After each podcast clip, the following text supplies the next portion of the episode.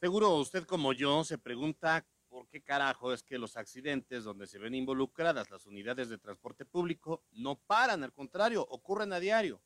Ayer, una decena de lesionados, semanas atrás, dos personas muertas, hoy otro accidente por el transporte público.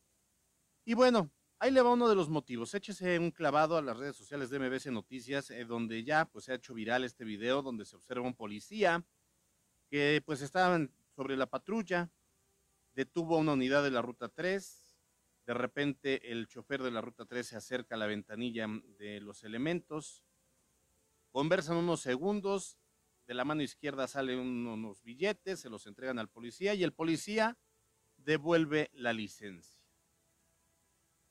Este video se hizo viral desde ayer miércoles y ya, ya le decía, se observa cómo este elemento pues recibe esta mordida, término coloquial que usamos los mexicanos para definir un acto de corrupción.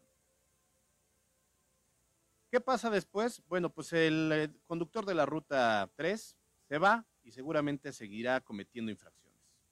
Nada que no se resuelva con unos billetillos. Se dijo que con este nuevo gobierno la corrupción terminaría, pero ya vimos que no que es solo parte de un discurso, pero en la realidad los funcionarios siguen el camino fácil de resolverlo todo a billetazos. En el caso particular, en lugar de que el elemento de tránsito aplicara la infracción, enviara la unidad de la ruta 3 al corralón y se ejerciera la ley, la norma, se optó por dejarlo ir a cambio de una lana para que el chofer se siga pasando los semáforos en rojo, siga conduciendo exceso de velocidad, siga texteando mientras maneja y más aún, siga poniendo en riesgo la vida de los usuarios. Y esto se puso en evidencia gracias a que alguien videograbó el acto de corrupción. Pero ¿cuántas veces ocurren estos hechos que son abrazados por la impunidad que opera en todos los niveles de gobierno, el municipal, el estatal y qué, qué decir del federal? Es tarea de la autoridad sentar precedentes ejemplares para que esto deje de suceder. Por eso seguimos siendo sociedades inferiores y tercermundistas, porque si bien la corrupción es una pandemia social que se observa no solo en México, sino en todo el mundo, hay otras naciones que han aplicado medidas reales y ejemplares para que situaciones así no ocurran. Por ejemplo, en Europa, si usted va conduciendo y se pasa un alto, le aplican una multa costosísima de hasta 1.500 euros, o sea, más o menos unos 30 mil pesos por faltas menores. ¿eh?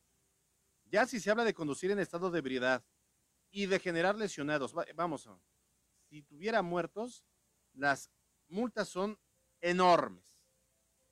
De hecho, por eh, eh en, estado de ebriedad llegan a los 5 mil euros, o sea, más o menos unos 100 mil pesos y se les quita la licencia para siempre. En Estados Unidos se tiene fama de que los policías son incorruptibles porque no se prestan a este tipo de acciones deshonestas. De hecho, de incurrir en algo así, son castigados hasta por cárcel, ¿eh? con cárcel, perdón. O sea, los meten a la cárcel si es que eh, son corruptos. Pero en México y en Puebla todo se reduce a una supuesta, investigación en asuntos internos y de ahí poco se sabe sobre las conclusiones de la supuesta sanción. Ya hasta no sabemos el machote, ¿eh? porque nada más copian y pegan y envían el comunicado. Así las cosas. Viva México.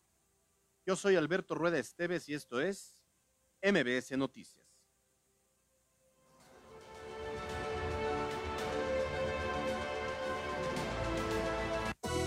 MBS Noticias con Alberto Rueda Esteves y Carolina Gil. Un espacio diferente con temas de actualidad y bajo un enfoque analítico, inteligente, fresco y divertido. MBS Noticias.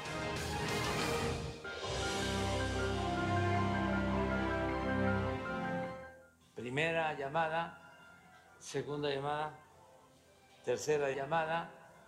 Empezamos.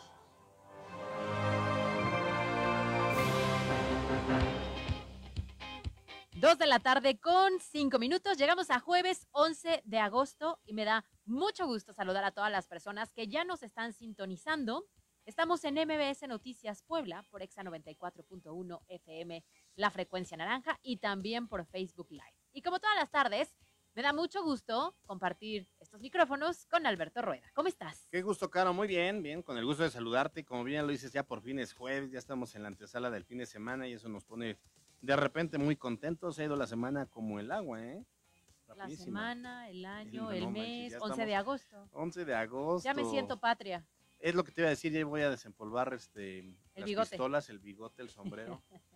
los pantalones. Sí, como debe ser. Y yo los colores patrios, las banderitas, para empezar los festejos a partir del primero de septiembre. En cuanto em, eh, eh, septiembre llegue, ya tenemos que empezar con el pozole, Las chalupas, las chanclas, óyeme. Los taquitos eso, ¿eh? dorados, Así es. Oye, pues. tequila. Ay, no lo digas. Por favor, producción, échenos un tequila si son tan amables de una vez. ya Todo para- sea por el gusto de que son las 2 de la tarde con 6. Así es, y ya lo sabe también que en redes sociales usted nos encuentra como arroba mbc noticias fue, arroba cali-gil y arroba alberto rueda E. De igual forma, tenemos número de WhatsApp para recibir sus comentarios, dudas, quejas, sugerencias. 2225 3615 35. Pues hay mucho que comentar el día de hoy, así que arrancamos con las noticias.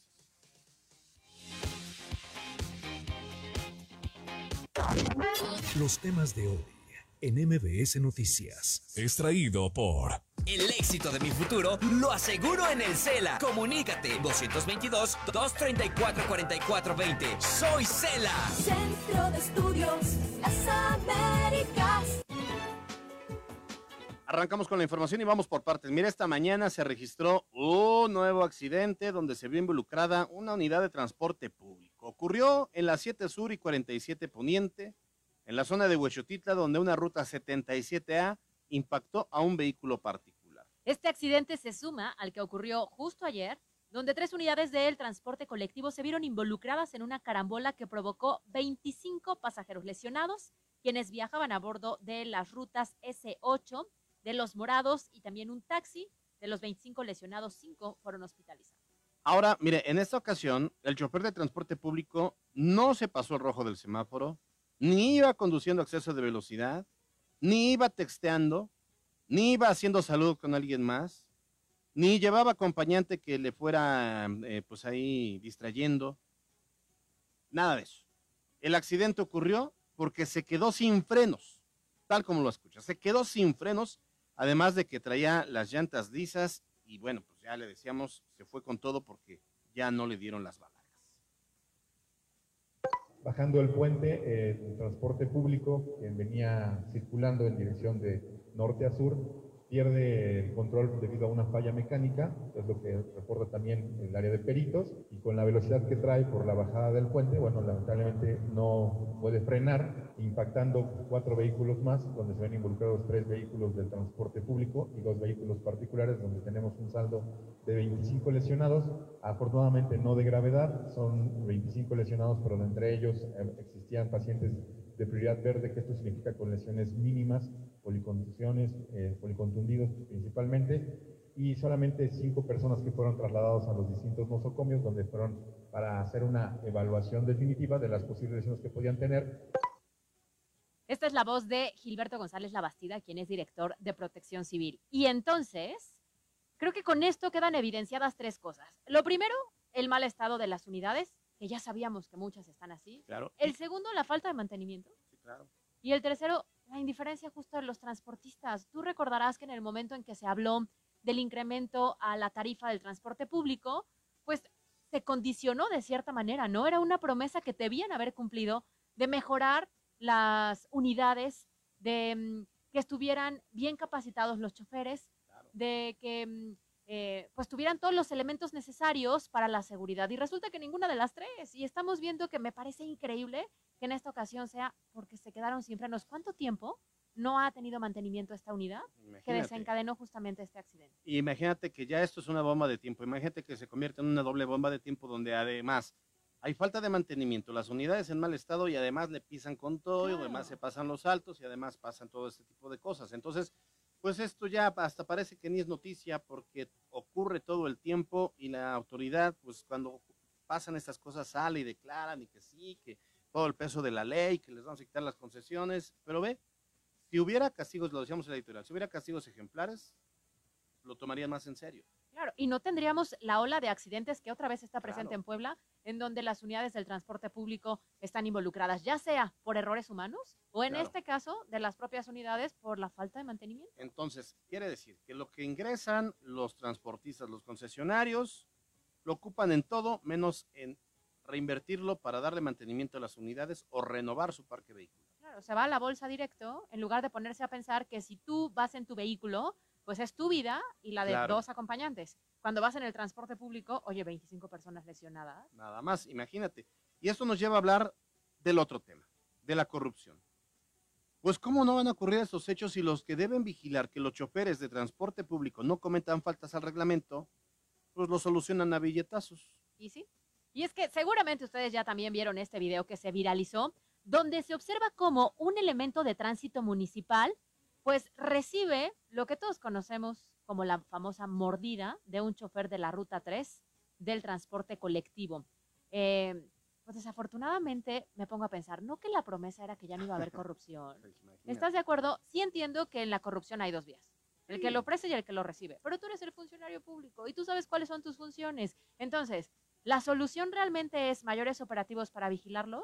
Pues a los que pones para hacer operativos resulta que reciben mordidas. son, son los propios eh, eh, elementos de tránsito. Es penoso, la verdad, es eh, lamentable cómo en, en estas ci- ci- circunstancias, mira, no fuera un conductor que lleva a la chamba, que va a llevar al hijo a la escuela, que lo que sea, que tampoco se justifica. Bueno, pero con esto el peso de la ley y los de tránsito se po- ponen súper gandallas y los hemos, lo hemos visto.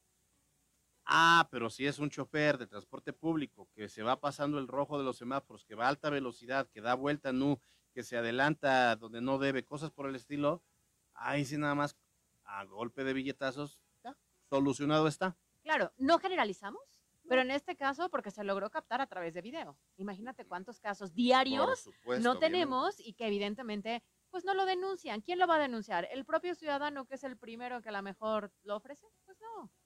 Pero entonces ahí vamos al resultado. 25 personas lesionadas ayer, Claro. accidentes de manera constante porque el transporte público pues al final eh, hace lo que se le pega la gana.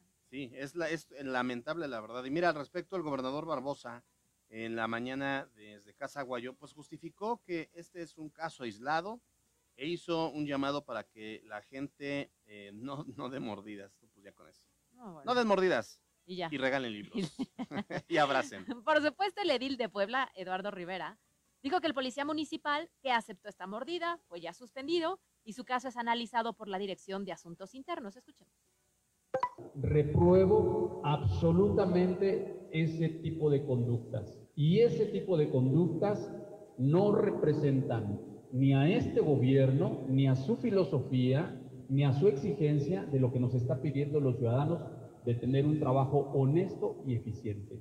Y, por supuesto, habrá sanciones ejemplares a quienes tengan este tipo de comportamiento indebido. ¿Por qué? Porque manchan además la percepción de lo que la ciudadanía debe de tener de sus cuerpos de seguridad. Bueno, miren, no es por nada, pero la verdad es que siempre, siempre, ya hasta sabemos el argumento, la justificación. El caso fue canalizado al área de asuntos internos para eh, definir las acciones, o sea, lo copian, Para lo pegan y de ahí se olvidan. ¿Qué pasa? Bueno, obviamente a este elemento no creo que lo den de baja. Debería, Yo- ¿no? por supuesto. O sea, no solo es la suspensión. pero ha pasado con muchos casos. O sea, conozco casos en concreto donde lo cachan en la movida, se hace incluso mediático, y al final termina como castigo en las calles. eh, ya no lo suben a patrulla, lo mandan a las esquinas a que este, organice el tráfico. Ah, lo, lo cambian de área, digamos, ¿no? Sí. O lo peor que les puede pasar a ellos es los meten Que los dejen en la oficina. en la oficina. y que se acabe el negocio.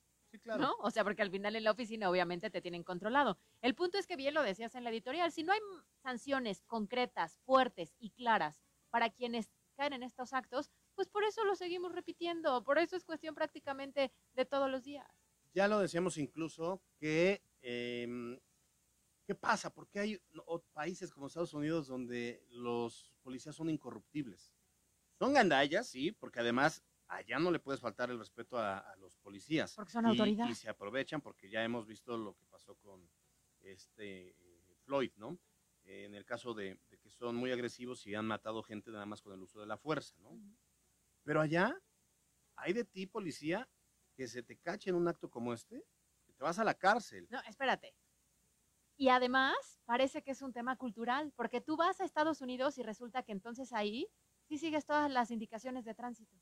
Ahí obviamente no te vas a prestar a decirle mordida, ¿cuánto No, le doy? nada. Porque No, sabes no. perfectamente bien que te va a ir peor de lo que te puede ir aquí, aquí pareciera que es como muy normal, nomás hay que encontrar las palabras correctas. Y allá no te encuentras policías gordos, allá te encuentras policías bien pagados. Así es todo un andamiaje que se debe generar, pues precisamente para que eh, no ocurran este tipo de, de casos. Pero dijeron que se iba a acabar la corrupción, queremos ver.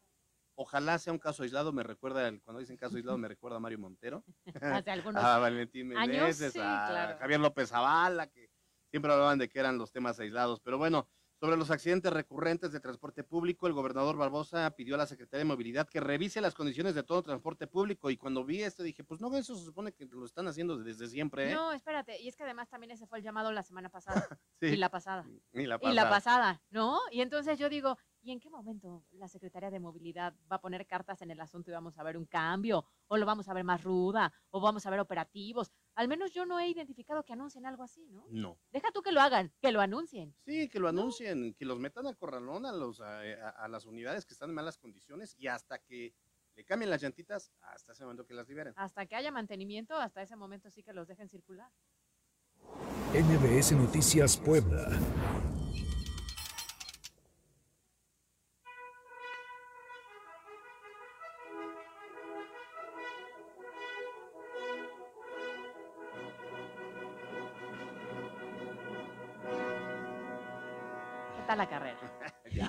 Y es que ya empieza a haber competidores, Yo ¿eh? ya les voy a meter una lana por el que voy a apostarle. Ya, ya de plano. Ya, ya. Y es que, a ver, apenas declaró la dirigente estatal del PAN, Augusta Díaz de Rivera, que en el albiazul no iba a haber adelantados, como ocurre en Morena, de quienes están, pues sí, eh, pensando, queriendo, deseando la gobernatura de Puebla. Sin embargo, pues ya hay quien levantó la manita. Así es, se trata de Javier Lozano Alarcón, de origen poblano, aunque su carrera política pues la ha desarrollado en la capital de la República Mexicana. Recordarán, fue secretario del Trabajo en tiempos del presidente Felipe Calderón, fue precandidato a la presidencia de la República, ha sido senador también de la República, vocero de la campaña de José Antonio Mid, y un tuitero empedernido donde igual critica y se pelea y hace los avisos parroquiales, y ahora quiere ser candidato a gobernador de Puebla. ¿Cómo estás, Javier Lozano? Buenas tardes. Muy contento de saludarles a Alberto Caro, es saludarles a ustedes, a todo el auditorio del pueblo de MBS. Y, y eso de que ha sido nada más la Ciudad de México, o la capital de la República, no. Recuerda que fui coordinador de campaña de Tony Gali, luego fui jefe de la oficina de su gobierno. Entonces sí también yo tengo experiencia y fui representante del gobierno de Mercedes Morales esto, eh, en la Ciudad de México. Entonces, más o menos, he pasado por el Parlamento, por la Administración Pública Federal, entonces yo tengo un poquito este, de kilómetros recorridos. ¿no? Oye, y entonces estos kilómetros recorridos te dan la experiencia y el conocimiento para decir, sí, sí puedo con el paquete y sí, sí quiero ser gobernador. Exactamente. Tengo, tengo toda la legitimidad para decir y tengo todo el derecho para levantar la mano y decir quiero y puedo. Oye, y además creo que es muy sano que todos aquellos que tienen aspiraciones, legítimas aspiraciones, se vale. Antes decían, ah, es que el que, el que se mueve no sale en la foto. Pues ahora hay que moverse, ¿sí? Hay que moverse para que los vean, para que se volteen a ver y para decir, ¿y por qué, por qué quieres? Ah, pues yo por esto, porque tengo estos, atributos, o porque tengo esta experiencia, o porque tengo estos conocimientos, o porque estoy viendo esto que no me parece, o porque creo que podemos mejorar en todas estas áreas la vida, este, nuestra vida en común. Es decir, se vale y yo creo que es algo muy saludable para la sociedad. Es decir, oye, pues yo quiero saber quiénes pueden jugar, quiénes pueden participar. Vamos viendo quién nos gusta, convence, y entonces que haya tiro. Si no, pues está re fácil para Morena dejarle el camino así. Nada más de que ya, Morena ya, vamos, vamos a, resignarnos a que van a gobernar para toda la vida.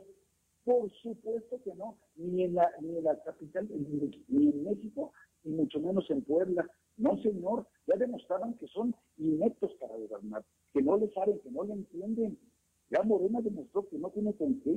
Ven nada más los impresentables que tienen. Imagínate que Nacho Liner llegue a ser, o, o Claudia Rivera como gobernó, que lleguen a ser este, los sucesores de Miguel Barbosa. Oye, Esto no puede ser. Oye, oye Javier, una cosa es querer y otra cosa es poder. Dadas las condiciones y el escenario político que hay en Puebla, eh, ¿crees que te dejen pasar? Digo, ya se habla también de Genoveva Huerta, de propio Eduardo Rivera, ayer Paco Fraile como que no le gustó la idea, está, eh, bu- bueno, pues tú obviamente, y, y- y todo este escenario eh, eh, político que se vive, ¿crees eh, que te van a dejar? Pues no sé a hay que pedirle permiso, eso que te van a dejar, más bien hay que participar y lo que yo pediría y lo que yo espero que se dé es un proceso abierto, que hay una interna en la cual todos los interesados, y estoy hablando aquí no solo del PAN, yo estoy pensando en la alianza, ¿eh? Estoy pensando en la alianza PRI, PAN, PRD y los partidos que se puedan acumular. Estoy pensando en esa alianza para un gobierno de coalición. Estoy pensando en un- una plataforma, un planteamiento que sea una verdadera alternativa de que sí se pueden hacer mejor las cosas. Y estoy pensando también en ese proceso interno en el cual pueda haber debates, en el cual podamos hablar, podamos recorrer el Estado, y que entonces la gente vaya viendo quién es quién, quién convence, y entonces todos con absoluta unidad, disciplina y generosidad, digamos, el que después de todo este proceso resulte arriba en las encuestas, ese que sea nuestro gallo o que sea la candidata, según se trate, y vamos todos juntos. Yo no me voy a empezar a decir, a huevo soy yo y a ver cómo le hacen. No, señor. Yo quiero participar y que sepa que si yo participando no gano, voy a apoyar resueltamente a quien, a quien, a quien tenga que ser nuestro candidato o nuestra candidata. Creo que esa es la forma en la que todos tenemos que actuar con una, de una manera muy madura y muy responsable. Oye, Javier, hoy justamente sobre estas aspiraciones que ya abiertamente has dado a conocer, pues el gobernador se pronunció. ¿Te parece si escuchamos lo que dijo y después me das tu opinión? Sí, ya lo escuché, pero venga. Yo creo que es este para el PAN, para el PRI, para el PRD, es el candidato que merecen. Sí, Felicito, es un buen candidato para esos tres partidos. Es el candidato que merece. Y él sí le gana a Mier, ¿eh? O perdón, Mier sí le gana a él. Ahí sí, Mier le gana. ¿Cómo ves? Lo traicionó el subconsciente. tiene razón, mira, en la primera parte tiene razón. Porque dice, es el candidato que merece el PAN, PRI, PRD. Muchas gracias, gobernador, coincidimos. Yo soy el candidato que merece la alianza. Segundo, dice, este sí le gana a Mier, y si le gana, dice, bueno, no, Mier le gana a él. Yo sé que trae su bronca con Mier, pero ojalá a quien me pongan enfrente, yo quisiera que fueran uno de dos. La señora Beatriz Gutiérrez Müller o el tío invitaba a Nacho Mier. O sea, me encantaría echarme un tiro con ese impresentable. No lo soporto. Me parece lo peor que ha pasado en Quintado Puebla. Y ahora resulta que es el coordinador de Morena, como si no supiéramos sus antecedentes. Yo a mucha honra he militado en el PRI y en el PAN. Ya regresé al PAN. He trabajado para gobiernos este, priistas y panistas y hemos hecho cosas y hemos dejado un legado. No que estos vienen a destruirlo todo. Esa es la gran diferencia. Por eso digo, estoy preparado física, anímica, moral, éticamente, todo, anímicamente. Estoy más que preparado. Tengo ahorita el tiempo, las ganas, el acompañamiento de, mi- familia y estoy seguro que el apoyo de un chingo de poblanos que sí quieren que las cosas sean diferentes y que ya quieren ver, por vida de Dios, que la oposición levante la voz y que diga si hay otra y que le devolvamos a Puebla ese brillo que tenía la década pasada con Rafael Moreno Valle, con Tony Dali, con Marta Erika, con todos los, que trabajamos en ese proyecto, que puede ser un referente a nivel nacional e internacional, pero de puras cosas buenas, incluida nuestra cultura. No me voy a resignar a que lo estén destruyendo todo y yo me quede con los brazos cruzados. Ese no soy yo y por eso, que por supuesto, que hay que estar en primera línea. A quien le guste, qué bueno, y al que no, pues ni modo que con su pan se lo coma. Muy bien, pues Javier Lozano, gracias por estos minutos en MBS Noticias y seguro que vamos a seguir platicando más adelante. Sí, hombre.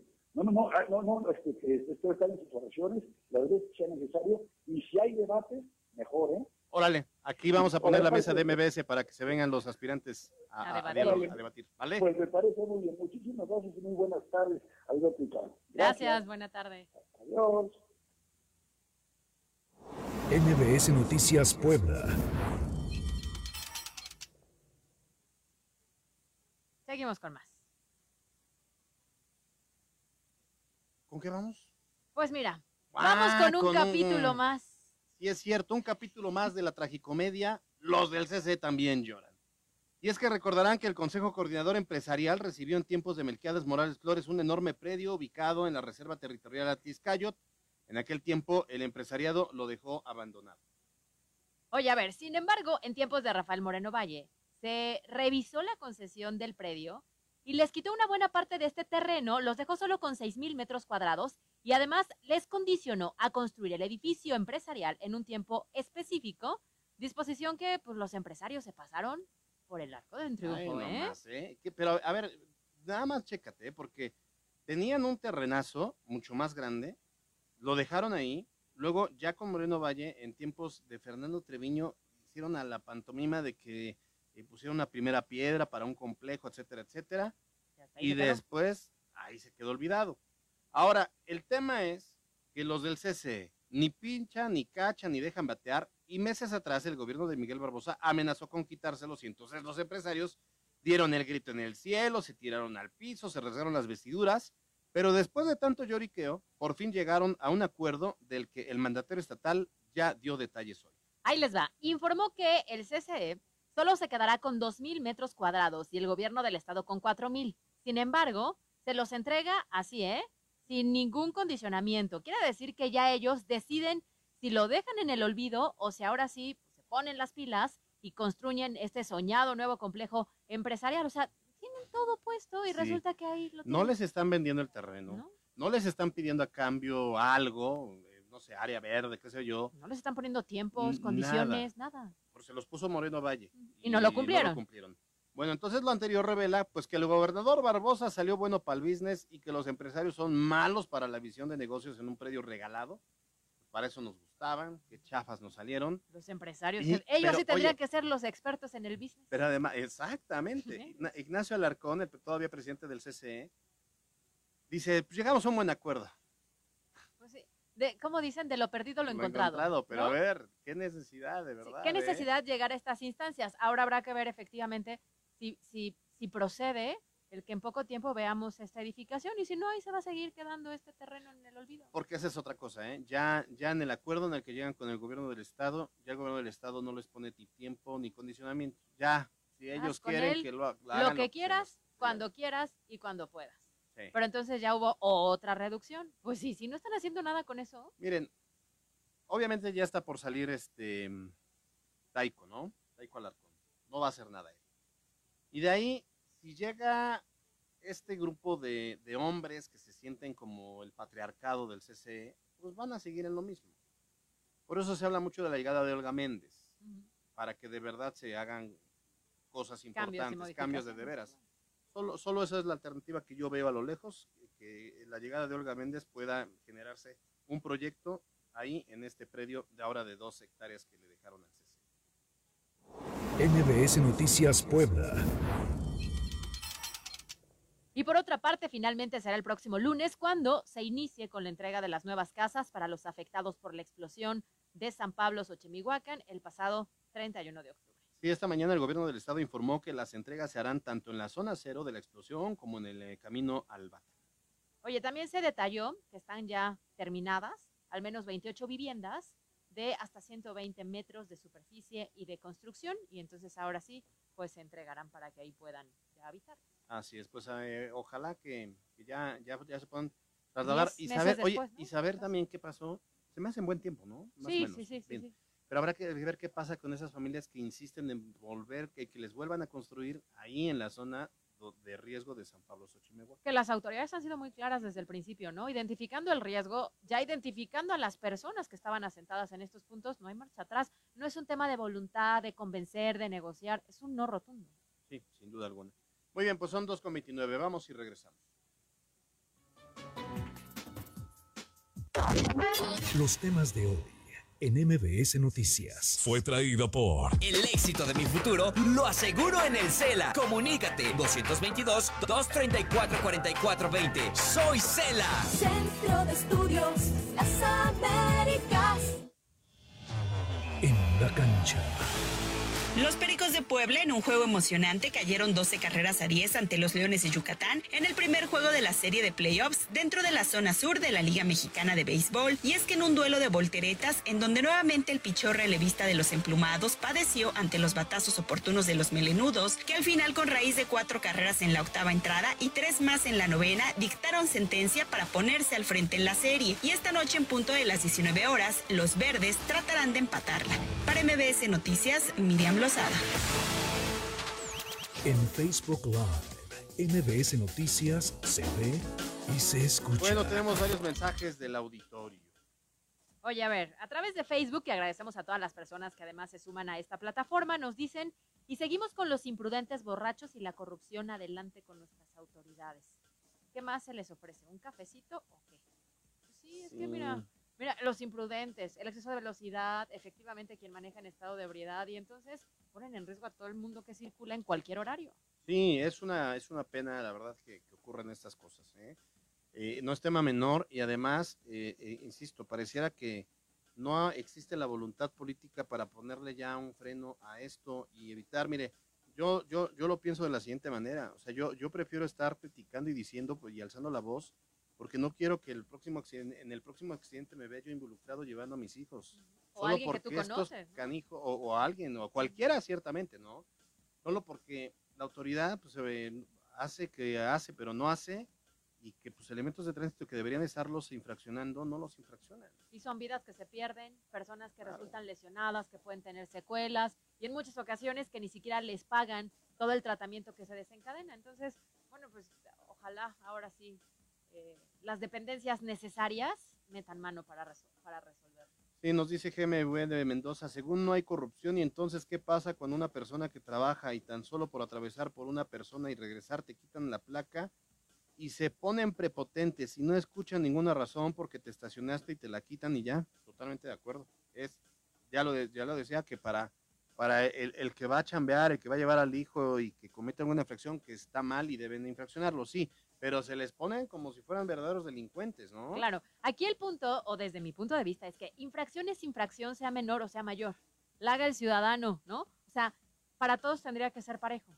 Entonces, así como para los ciudadanos, pues hay lineamientos, pues para los elementos también, ¿no? Que los vigilen y si no funcionan, que los quiten. ¿Dónde están las pruebas de confianza? ¿No en teoría nos están garantizando que tenemos buenos Claro. elementos que nos van a proteger? Oye, pero sí tienes toda la razón, yo estoy de acuerdo. Dice este Serge que es bien pasado, dice que si eres la novia de Teodoro o de Alvin y las ardillas. Es que hoy vengo de Alvin y las ardillas, justo. Lo que no sabe Serge es que trae la A de Alberto. Ajá. soy su mejor partner. Sí, ju- justo. A ver, es que yo tengo puros partners con A. Ah, de... Oye, pero hay niveles. Ah, es cierto, saludos Hasta cartucho Arturo. quemado es con A, ¿eh? No, Les aviso. No me corras cuando regreses. Ah, no, no. Oye, a ver, ahí les va. Voy a seguir porque aquí ya empezamos con las imprudencias. Y entonces me dice Caroline, ¿qué dice? Dice, hola, buenas tardes. Que el audio se escucha muy bajito otra vez. A ver, lo Oh, vamos que a checar. canción. Pero agradecemos, por supuesto, los comentarios. ¿Sabes qué? Vamos a regalar audífonos con el logo de MBS. Quizá es eso. Yo creo que puede ser eso. Oye, pero es que ya no voy a decir cada vez que el audio está bajito porque luego resulta que somos tú y yo que no estamos hablando de manera correcta en el micrófono. Bueno, va- hay- a ver, terminación 2213, la corrupción, ahora les digo, dice, la corrupción es cosa de dos, nos toca como ciudadanos no participar. Pues sí, Oye, a ver, ¿has participado alguna vez? alguna vez, Antes. hace mucho. Es que, ay, no sé, si es difícil no tener Soborné a Una- mi cuñado. Ah, ¿verdad? Es soborno y es tráfico de influencias, ¿eh? Es difícil que una persona te diga, nunca he estado involucrado en un hecho Sí, de corrupción. lamentablemente es un tema de cultural, claro, Claro, y hay que no importa que tú lo propongas, a veces no es que lo propongas tú, sino te acercan y te dicen, ¿cómo nos arreglamos? Sí. No se arregle, ¿eh? Mejor la infracción. Eh, terminación 1124, la falta de mantenimiento de las unidades es culpa de concesionarios, no de los conductores. Sí, por un lado, pero por el otro, pues no, no, no, no te atrevas a manejar una unidad en mal estado porque pones en riesgo tu vida y ya vimos la vida de los demás. Bueno, nos vamos a las breves.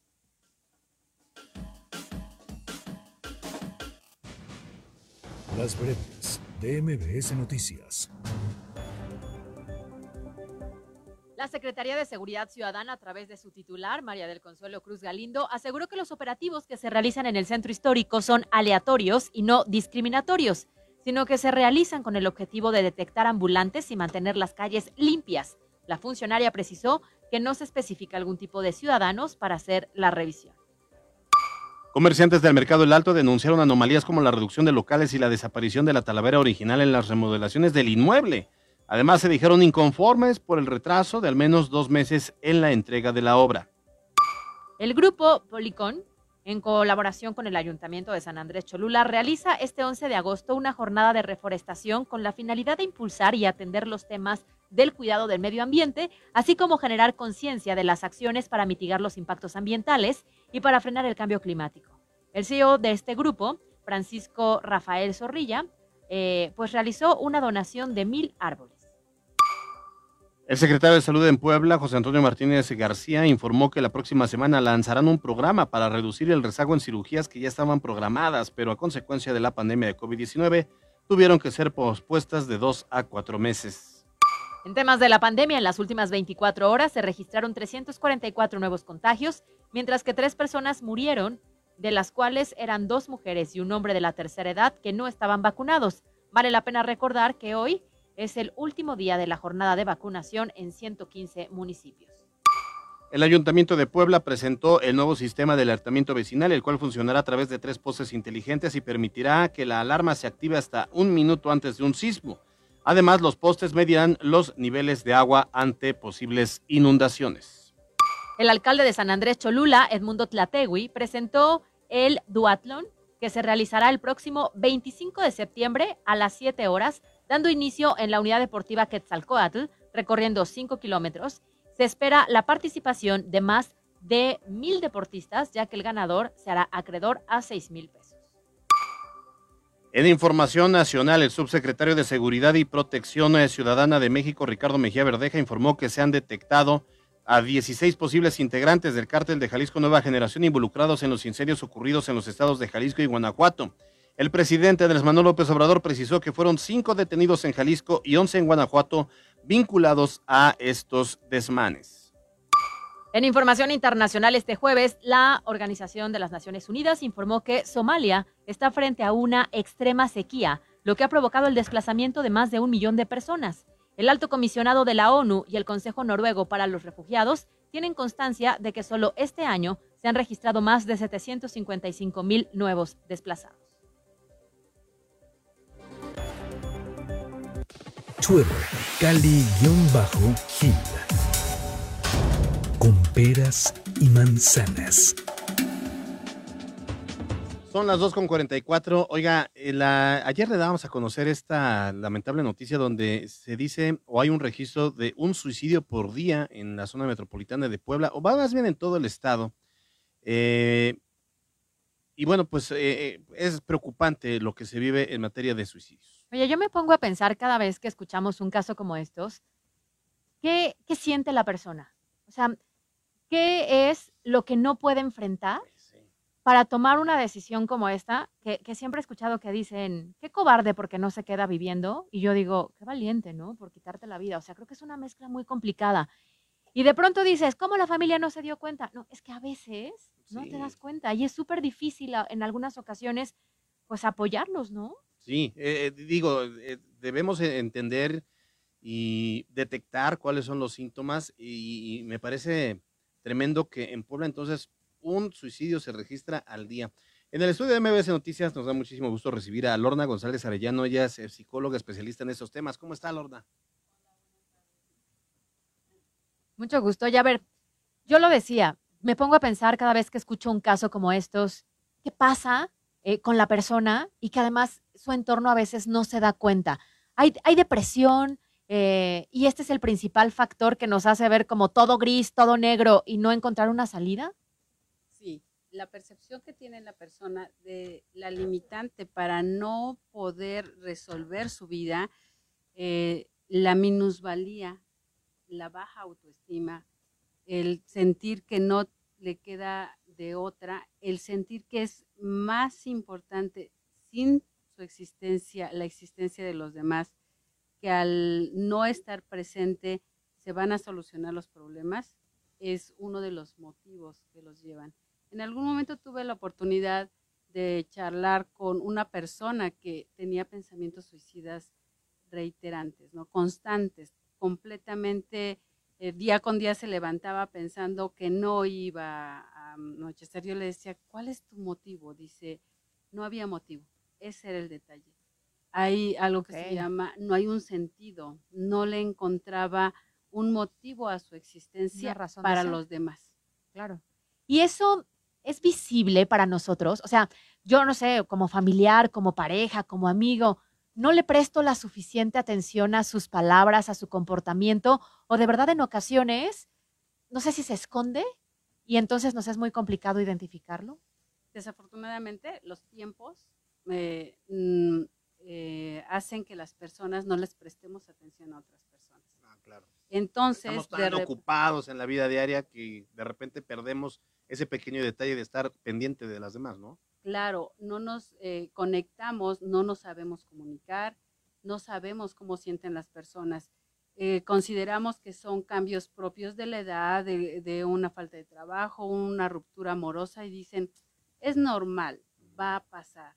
Y desafortunadamente no, no siempre pasa cuando empiezan a tener estos pensamientos. En ocasiones son afecciones eh, psicológicas, depresión, por ejemplo. La depresión no es, muchas veces las personas dicen, está triste, está deprimido. No, para que sea depresión tiene que ser una eh, tristeza aguda, una tristeza constante, en todo lugar, en todo momento, con todas las personas. Es que estás tocando un tema que me parece muy interesante porque creo que se ha, eh, que se ha tomado a la ligera el término depresión, ¿no? O sea, pareciera que tú estás medio triste, ay, está deprimido otra vez. Y entonces le quitas como ese valor que tiene la palabra y esa importancia y por eso lo minimizamos, porque ya, ay, cualquiera está deprimido, 15 días, está llorando, se le va a pasar y resulta que no te das cuenta que pues, no se pasa y se puede agravar. se minimizan todas las conductas. Uno de los síntomas o de la manera en que podemos observar a los jóvenes, a los adultos, a una persona que tiene pensamientos suicidas es cambio de conducta. No quiere decir que la gente que está triste tiene pensamientos suicidas. No quiere decir que las personas que están alegres no los tienen. Es esta polaridad de los cambios de humor. De repente, jóvenes muy retraídos se vuelven muy alegres, muy sociables, porque prácticamente podría presentarse como una conducta de adiós, ya me voy, recuérdenme bien, ¿no? Sí. Y viceversa, personas que eran eh, muy alegres, muy sociales, muy sociables, empiezan a tener conductas, se retraen, se aíslan y entonces se empiezan a sentir cada vez más inútiles para los demás. ¿no? Entonces es este cambio de conducta drástico. Cuando se va a los extremos es cuando hay que tener mucho cuidado. Eh, las, hay personas que empiezan a regalar sus pertenencias. Como para deslindarse de lo que tienen, ¿no? Porque sienten que de alguna manera van a minimizar su partida, dejándoles recuerdos a las personas. A mí me impactó un video que se hizo viral hace unas semanas donde se muestra a una joven alegre, eh, bailando, echando relajo con sus amigos, eh, cualquiera, el alma de la fiesta, minutos después se suicidó. Sí, justo. Yo vi un- unos videos en Europa, por ejemplo, de una campaña que están lanzando de una serie de personas que pues, todo era felicidad y resulta que a las horas se quita la vida. Y entonces ahí es cuando dices, ay, ¿cómo le pongo Ahora, atención? Eh, primero, y, una cosa es esa, ¿cómo le pongo atención? ¿Cómo lo detecto? Y ya que lo detecto, ¿cómo lo ayudo? Ujú. Porque, digo, ¿estás deprimido? Ya le ganas. Ay, no estés triste. ¿Qué es lo peor que te pueden decir? ¿Estás de acuerdo? Claro, eso no pone feliz a nadie, al contrario. ¿Qué hacemos? Cuando empezamos a detectar cambios de conducta, eh, demasiado sueño, por ejemplo, eh, la gente joven acostumbra el consumo de alcohol, de drogas, y en muchas ocasiones, desafortunadamente, este consumo los lleva a acciones que ponen en riesgo su vida. De entrada, el exceso del- de, este consumo ya debería también ser un detonante, ¿no? Claro, y en muchas ocasiones, como socialmente y emocionalmente las familias están desvinculadas, no hay comunicación, ni siquiera se percatan de esto. Claro. Entonces, ese es uno de los problemas que puede, que puede suceder. ¿Cómo hacerle? Bueno, cuando empezamos, muchos jóvenes o adultos piden auxilio, empiezan a hablar sobre el suicidio, empiezan a preguntar qué piensas sobre el suicidio, qué, cuál es tu opinión, qué, eh, cuál sería la mejor manera. Y cuando empezamos a ver temas que salen de lo común, entonces hay que tener mucho cuidado. Uno de esos es prestar atención a estas conversaciones, cambios de conducta drásticos, empaparse de la situación que está viviendo la persona, problemas económicos, laborales, a- acoso, eh, violencia, en muchas ocasiones eh, el abuso, el abuso, violaciones, eh, hay muchos temas que se ocultan por esta falta de comunicación. Entonces es estar relacionados con las personas. mm, En muchas ocasiones se le echa la culpa solamente a la familia, pero también debería de haber una red de apoyo, los amigos, la escuela, que también en esos lugares eh, empiezan a aprender focos rojos. Oye, Alguien cercano se puede dar El primer paso entonces es realmente ponerle atención a los nuestros para identificar un cambio. Pero ahora, si ya lo identifiqué y me está preocupando, ¿cómo me acerco y qué le propongo? Porque no quiero decir que a lo mejor yo estoy igual o peor, ¿no? Pero a veces ayudamos desde nuestra propia carencia y entonces tal vez no sea la ayuda necesaria o suficiente. ¿Cómo nos acercamos? ¿Cómo se lo decimos? ¿Cuál tendría que ser el segundo paso? Muy interesante. Informarnos sobre el tema. Tenemos miedo, por ejemplo, inclusive a la palabra suicidio. ¿Cómo le voy a preguntar Ujú. algo así? No. Eh, informarnos, empaparnos del tema y abordarlo con la persona que creemos que está en riesgo. Una vez que abordamos el tema con esa persona que está en riesgo, este, empezar a buscar ayuda psicológica, definitivamente, incluso a veces psicoterapia, Eh, perdón, psiquiatra, ayuda psiquiátrica. ¿Por qué? Porque también hay antidepresivos que le ayudan al proceso psicológico a Claro. avanzar mucho más rápido.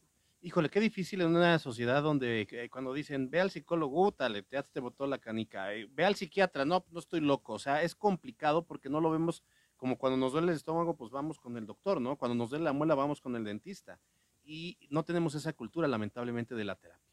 Fíjate que afortunadamente ahorita ya empezó a popularizarse más ah, en el momento en que las personas empiezan a familiariz- familiarizarse y se dan cuenta. Entre más gente acude, se vuelve algo más común y todas las personas se están comunicando. Ahora con el COVID realmente hubo mucho de esta información. Con el COVID empezó a ver la necesidad y eh, las personas ya están viendo que acudir a un psicólogo es mejorar la vida, no es por una situación Claro. necesariamente Claro. médica y cambiar esa cultura. Y ¿no? creo que eso es importante. O sea, a ver, ir a terapia no implica que hoy te sientas mal porque acabas de tronar, porque perdiste tu trabajo. Si te sientes bien, también ve, porque te ayuda a conocerte, a tomar mejores decisiones, a identificar tal vez patrones de conducta que a futuro puedes tomar mejores decisiones entonces, ¿no? Entonces, eh, alguna vez le escuché a alguien decir que yo para tener una relación le pregunto si va a terapia y si me dice que sí, entonces sí puedo sa- salir con él porque me queda claro que al menos está trabajando en cualquier cosa que él traiga de infancia o de vida adulta. que trabajas contigo Claro. para ti, para mejorar, para estar contento, para estar bien y poder compartir lo que tú eres en esencia, ¿no? No con tus carencias. Claro. Sí. Oye, pues muy interesante el tema, la verdad es que da para mucho, se nos terminó el tiempo. Eh, Lorna González Arellano, ella es psicóloga, ¿dónde la podemos encontrar, doctora? Me pueden encontrar Facebook Lorna González Arellano con Z González y al 2221 1880 16 es mi número de celular. Muy bien. Pues muchas gracias, por haber venido al estudio de MBS Noticias. Ahí está el tema que de verdad nos preocupa. Ya no te alcance. El problema, Caro, es que tú ya los eliges cuando ya traen camisa de fuerza. Esa es la bronca. Cinco para las tres.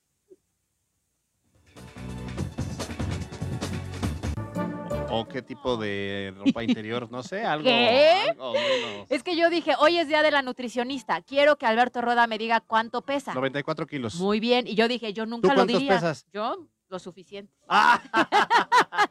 94, como- hoy fui con la nutrióloga, por cierto, 94, solamente eh, debo bajar 4 kilos. Ok, ¿y qué tal el chelito en nogada de ayer y los taquitos? buenísimo, buenísimo. ¿Y a partir de cuándo va a ser la dieta o cómo? bueno, no, dieta. A ver, yo ya le dije a la no- sí necesito bajar de peso, pero la comida respétemela. La comida voy a fregar que- Oye, ¿has escuchado esta idea de, no es idea, es realidad? El 80% es la alimentación y el 20% es el ejercicio. Sí, ¿Haces eso- ejercicio? No, ya Entonces estoy te falta el haciendo- 20. No, ya estoy haciendo. Pero a ver, que me diga qué tengo que desayunar, qué tengo que cenar y la comida que no se meta. Quiero ver que tus desayunos sean distintos a, a la birria de los fines, a la barbacoa de los Lo viernes. voy a hacer de lunes a viernes. Sábado y domingo también son sagrados. No, Alberto Rueda, ajá. No, ¿qué La barba, sí, claro. Bueno, Solo, sí. solo, solo ya no me voy a empinar ocho tortillas con un misiote. y ya no voy a comer misiotes descompuestos. Ah, eso también, eso también. Eso ayuda. Entonces, este, no estoy llamando a los, misio- a los misiotes, a los chiles en nogada, pero ayer me tuve que comer uno. Me tuve porque fue una comida de negocios.